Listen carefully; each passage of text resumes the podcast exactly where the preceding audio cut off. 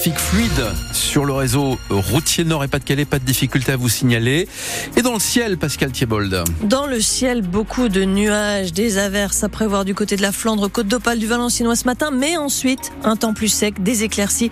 Attention, grand vent.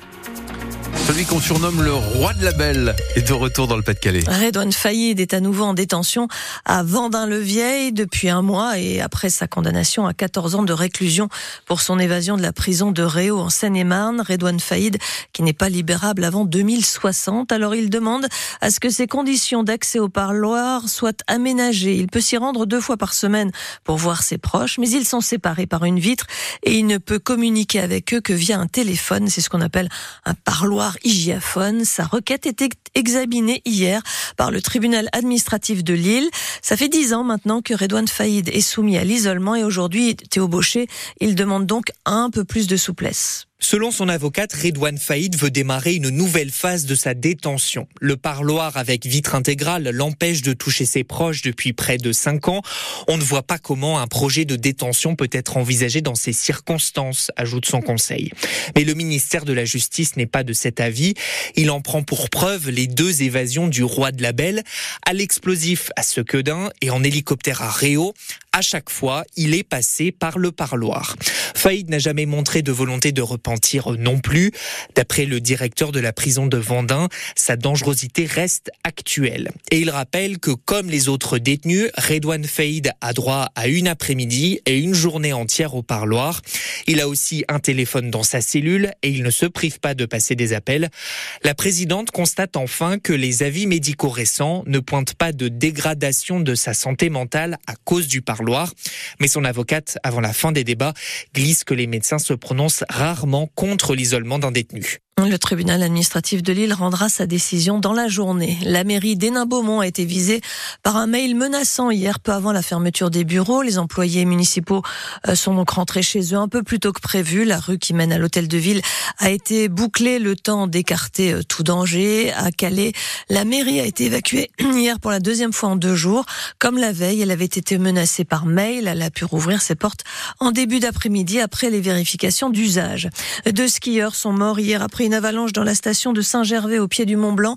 Cinq autres personnes sont indemnes. Les skieurs ont été emportés par l'avalanche de 400 mètres de long alors qu'ils évoluaient dans un secteur hors piste à 2300 mètres d'altitude. Il est 7h03 minutes. Vous écoutez France Bleu Nord, les Hauts-de-France, une région de moins en moins attractive. Elle glisse de la quatrième à la cinquième place des régions les plus peuplées de France avec à peine 6 millions d'habitants, désormais doublés par l'Occitanie. Ce sont les chiffres de l'INSEE pour 2021 qui ont été publiés hier. Dans le détail, le Pas-de-Calais perd des habitants, le Nord en gagne, mais la région manque en fait d'attractivité car elle enregistre plus de départs que d'arrivées. Le littoral, l'Avenois et le Cambrésis attirent moins. Les secteurs d'Arras et de Lille gagnent des habitants. Le détail est à retrouver euh, sur le site de France Bleu, tout comme les 23 villes et villages du Nord et du Pas-de-Calais qui rejoignent les 348 déjà reconnus en état de catastrophe naturelle pour les inondations du mois de novembre. La liste de ces nouvelles communes a été publiée hier au journal officiel. On peut citer entre autres Herzl, Quadipre ou encore Audrecel ou Boningue-les Ardres. Beaucoup d'émotions hier devant ce qu'il reste de la salle du club de basket de Gravelines. La salle qui faisait partie du complexe sportif Sportica qui a brûlé lundi après-midi. Le BCM a appelé hier à un rassemblement de ses supporters à l'heure où l'équipe aurait dû jouer un match de championnat. Plusieurs centaines de personnes étaient rassemblées. Il y avait aussi des élus, des joueurs du BCM touchés par ce soutien.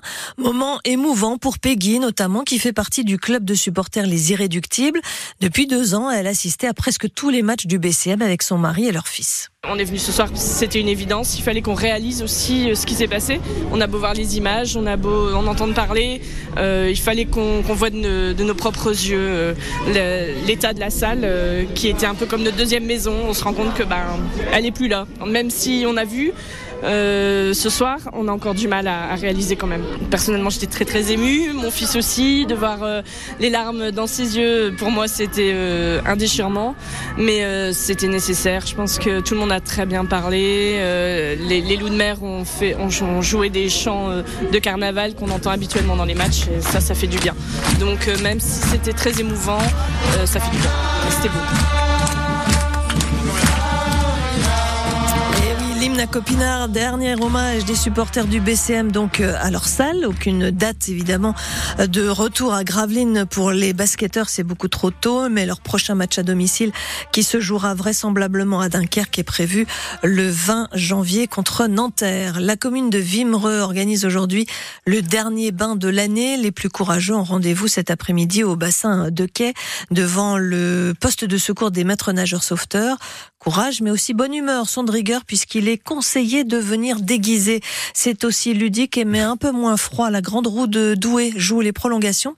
Elle devait s'arrêter de tourner dimanche. Et ben finalement, ce sera le dimanche 7 janvier, donc pour la fin des vacances scolaires. La roue est accessible tous les jours de 11h à 20h.